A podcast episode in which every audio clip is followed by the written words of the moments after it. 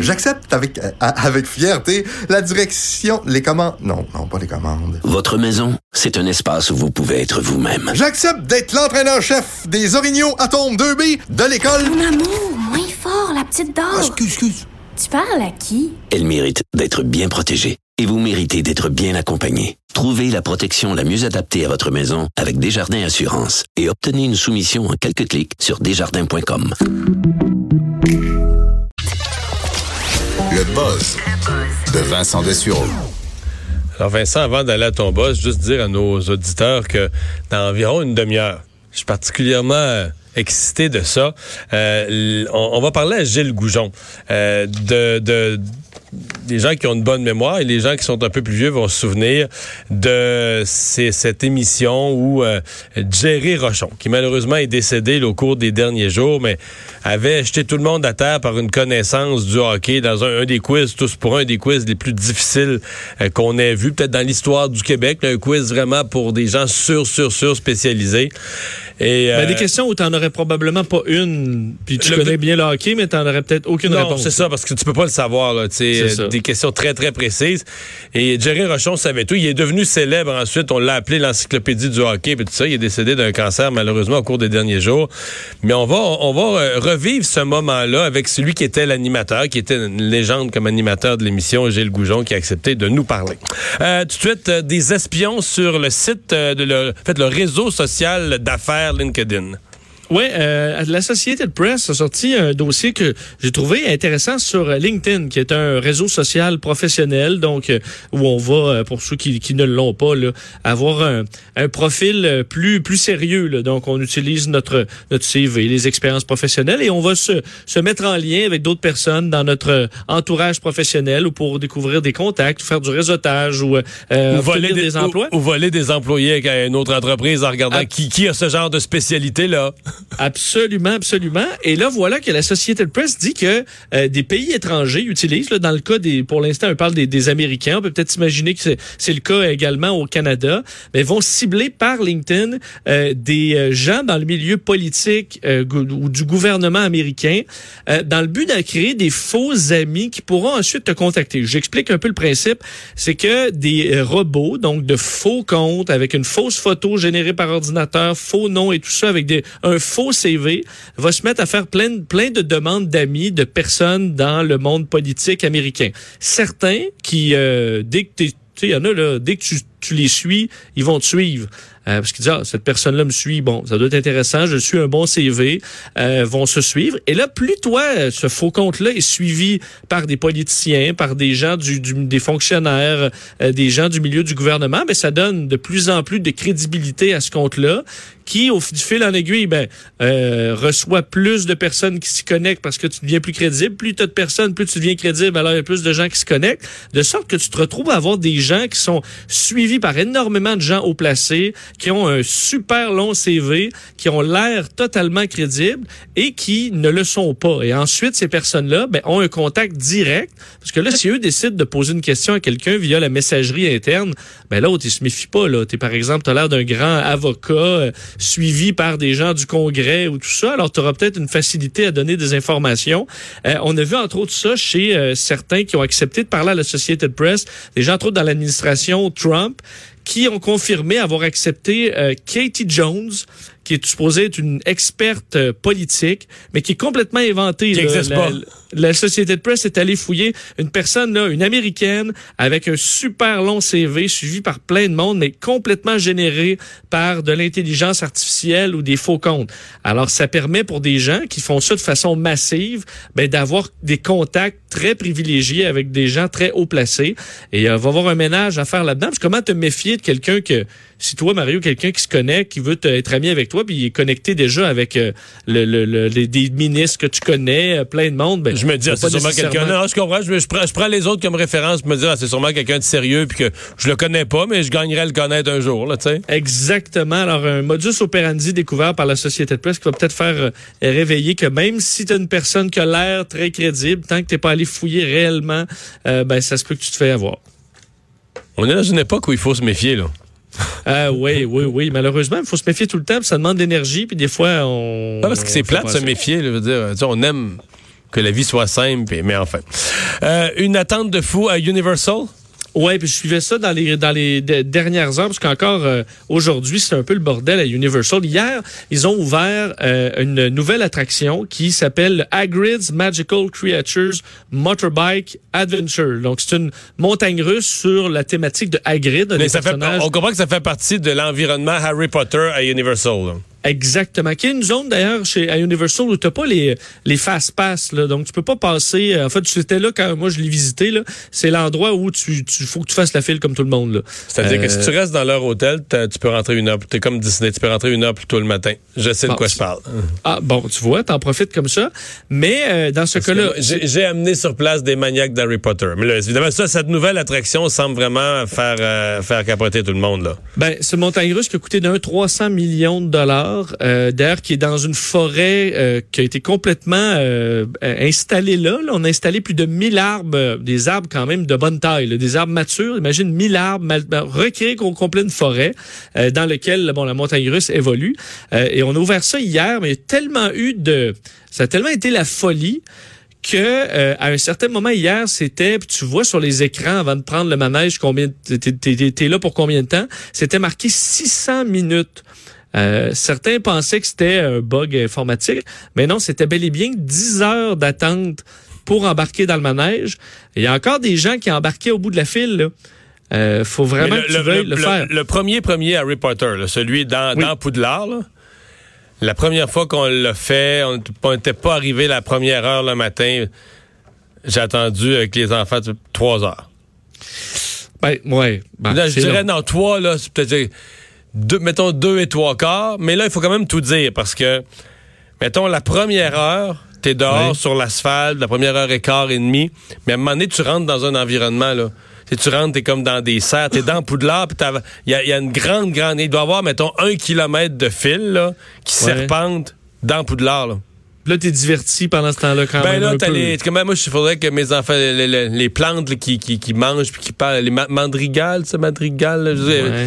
Mais tout ça, tu tu t'avances là-dedans, puis t'as les, les cadres, les cadres au mur qui parlent, que la monnaie t'es dans les cadres. Fait qu'il y a- il y a comme une vie qui fait que t'es ouais, t'es, t'es au moins dedans, là. Ben, T'as quand même.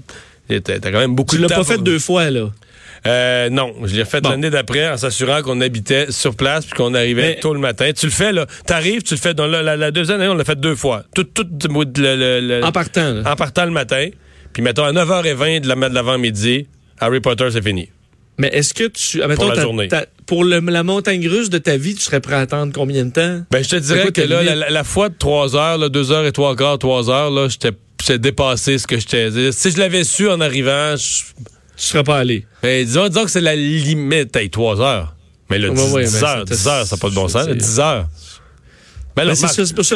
Là, Remarque, c'est- ça, ça a été fou. euh, remarque qu'on attend ça pour, euh, pour avoir des pilules pour, euh, pour une otite, là. Un mal de Oui, eh ben, oui, sauf Ça, que. au Québec.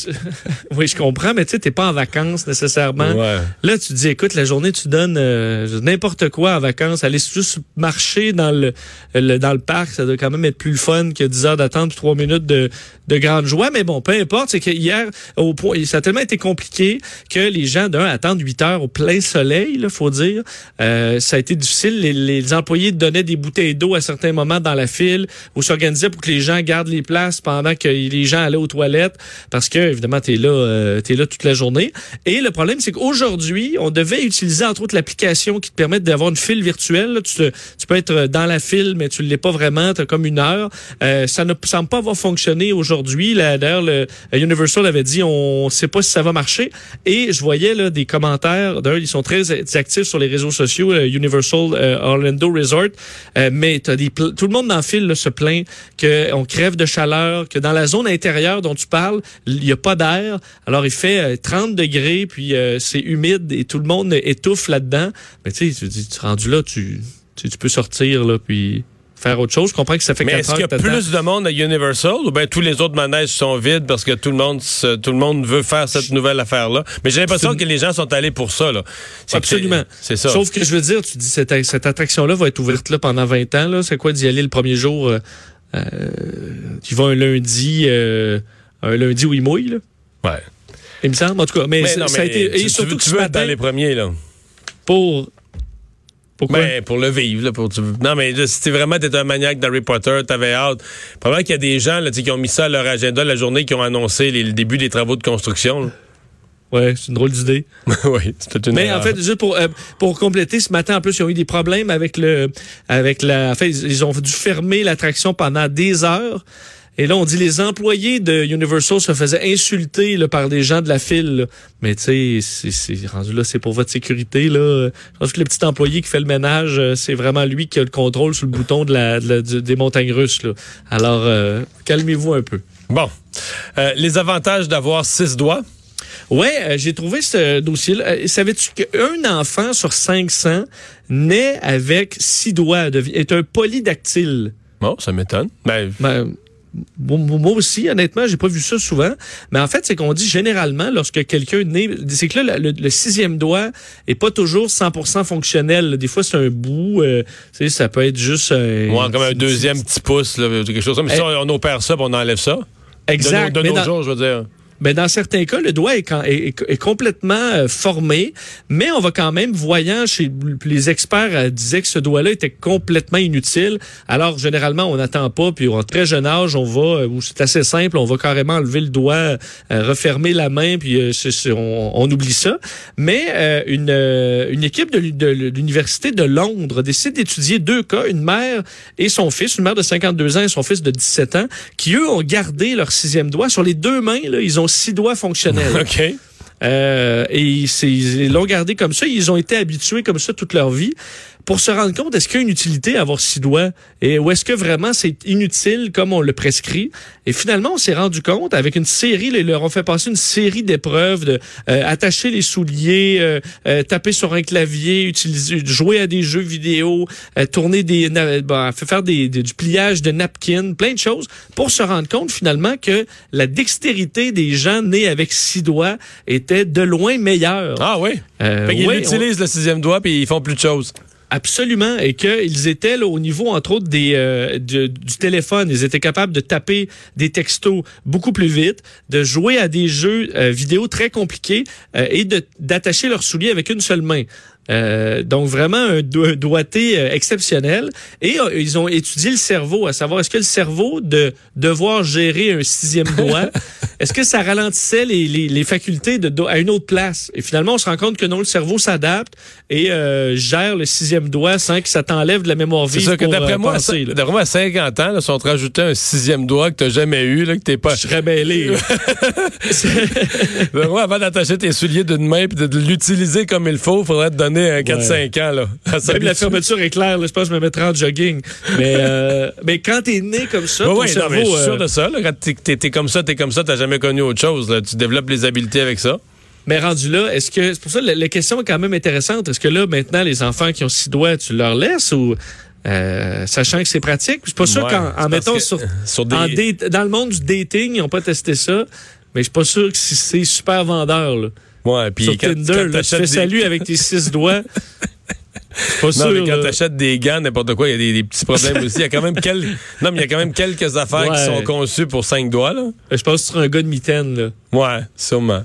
Mais c'est vrai qu'il y a quelques trucs pour euh, ben je sais pas, à part des, des gants. Mais c'est plus habile, mais mettons, je sais pas, là, mettons, euh, mettons ton texto, là, tu vas l'écrire en plutôt 12 secondes, va t'en prendre 11, là. Si tu vraiment. Ouais. Tu une Je préfère être amélioration. comme tout le monde là-dessus. C'est sûr qu'au Ben, c'est ça, là. au, au primaire, t'impressionnes personne avec tes six doigts là. Tu vas peut-être plus le trouver Mais, tough. mais tu là. sais que ce qu'on dit là, c'est Oui. c'est terrible, hein? Parce que là, on, on fait la promotion de l'hétéronormativité. C'est ça? C'est Même ça s'appelle, Oh. oui, hein? Ben, Le fait- ouais. Le fait d'être pareil comme le fait de vouloir être pareil comme tout le monde, me semble, c'est ça. là. Non, ben, en fait, puis moi, je, je- je- je- je- en fait, le problème, c'est que je parle de l'enfance. On comprend que la seule chose que tu veux souvent au primaire, c'est juste d'être comme tout le monde pour passer inaperçu puis de pas te faire écœurer. là. C'est sûr qu'à l'âge adulte, si t'es bien avec tes six doigts, puis euh, je veux dire, je pense qu'au bureau, euh, on, vit, on vivrait bien notre vie. Là. Mais c'est sûr que euh, je pense qu'il y a bien des gens, si ton enfant, t'as le goût de le protéger le plus possible, puis qu'il l'ait pas trop tough, je sais pas, peut-être que euh, avec six doigts... euh, Ouais, bon. Enfin, euh, les, euh, les, les gens qui aiment passer du temps dans la nature, qui aiment être en contact avec les arbres, la forêt, les animaux, combien de temps il faut le faire pour Ben, enfin, il y a déjà eu pl- il y a beaucoup d'études sur l'efficacité de la nature pour euh, le bien-être, pour la santé et tout ça, parce que ça baisse le stress d'être en, en forêt et euh, c'est bon pour la santé de pas être stressé. Alors ça va de soi. Mais ce qu'on savait pas, c'est combien de temps on devrait prescrire. Euh, ah, fait du bien ça. Hein? Sais pas si t'as entendu les cloches d'église en plus. Ouais, sonnaient derrière, c'est ça. Euh, et euh, on, on ne savait pas combien de temps on devait faire dans la forêt pour en tirer le maximum de bien-être. Et une étude anglaise auprès de 20 000 personnes euh, s'est rendu compte qu'il y a vraiment un temps idéal et qu'ensuite de ça, euh, de l'augmenter, ça, ça change rien. Et c'est deux heures par semaine. C'est pas beaucoup? Ben, c'est pas beaucoup. Surtout qu'on on peut le faire d'un coup. On peut le faire à coup de 5 minutes, à coup de 10 minutes. Euh, OK, c'est un total, là, deux heures par semaine. deux heures par semaine. Dans c'est la le- nature. dans la nature et ça n'a pas besoin d'un c'est efficace pour tous les tous les sexes euh, tout âge et aussi de toutes les natures c'est-à-dire que tu n'as pas besoin d'être au euh, dans un sur le bord d'une chute là, euh, merveilleuse. Ouais. tu peux être dans un parc euh, municipal. Tant que tu es dans la, entouré de nature d'arbres euh, il va avoir le même effet. Quoique l'effet est quand même plus fort plus le paysage est majestueux donc vraiment si vous êtes dans un grand parc euh, au Grand Canyon ben, l'effet va être quand même plus intense mais euh, on s'est rendu compte que ceux qui passaient deux heures, euh, ceux qui passaient en fait moins là, ou qui allaient pas en nature, en général, se disaient la moitié, là, 50% de ces gens-là, insatisfaits de leur vie. Tandis que ceux qui passaient deux heures en nature, ça tombait à un tiers. Alors c'est quand même une différence appréciable tout ça pour aller en nature. Sûr que peut-être euh, que la vie en général des gens qui vont en nature euh, vient avec une joie de vivre un peu plus, mais euh, selon eux, ça a un effet qui est similaire à l'exercice. Alors, ce qu'on recommande comme exercice par semaine qui a un bien-être, un effet sur le corps, aller dans la forêt, ça aurait un effet similaire. Alors, on devrait peut-être même le prescrire aux gens d'aller prendre une marche dans le bois et leur bien-être sera vraiment, vraiment euh, la- haussé de façon Ouais. impressionnante. La statistique là, de maximum de bien-être, la deux heures dans la nature, Oui. euh, penses-tu qu'elle pourrait être révisée lorsqu'il y a bien des mouches? Oh, hein, oh j'avoue. Ben, D'ailleurs, je suis arrêté, j'ai fait ma chronique avec Joe Trudeau euh, à, à Val-Alain. En m'en allant sur la 20 parce que j'ai pas eu le temps d'arriver à et là les mouches sont sorties là. Puis euh, je peux rester dehors une minute puis j'ai tout fait. Là. Et, mais cette, cette année, là, il me semble qu'il y en a pas mal. là. Des fois, euh, je vais juste, euh, juste m'asseoir dehors, des fois après souper pour prendre mon thé, là, puis euh, genre... T'es moins zen. hein? Là, d'après moi, mon- gain, mon gain d'être euh, assis dehors, un petit peu dans la nature, là, ça, ça se perd c'est plus les pesticides qui vont t'amener de la quiétude que la nature comme telle. Ouais, la nature a Ah, ses défauts. Euh, merci Vincent. On va aller à la pause dans un instant. Tour d'horizon de l'actualité.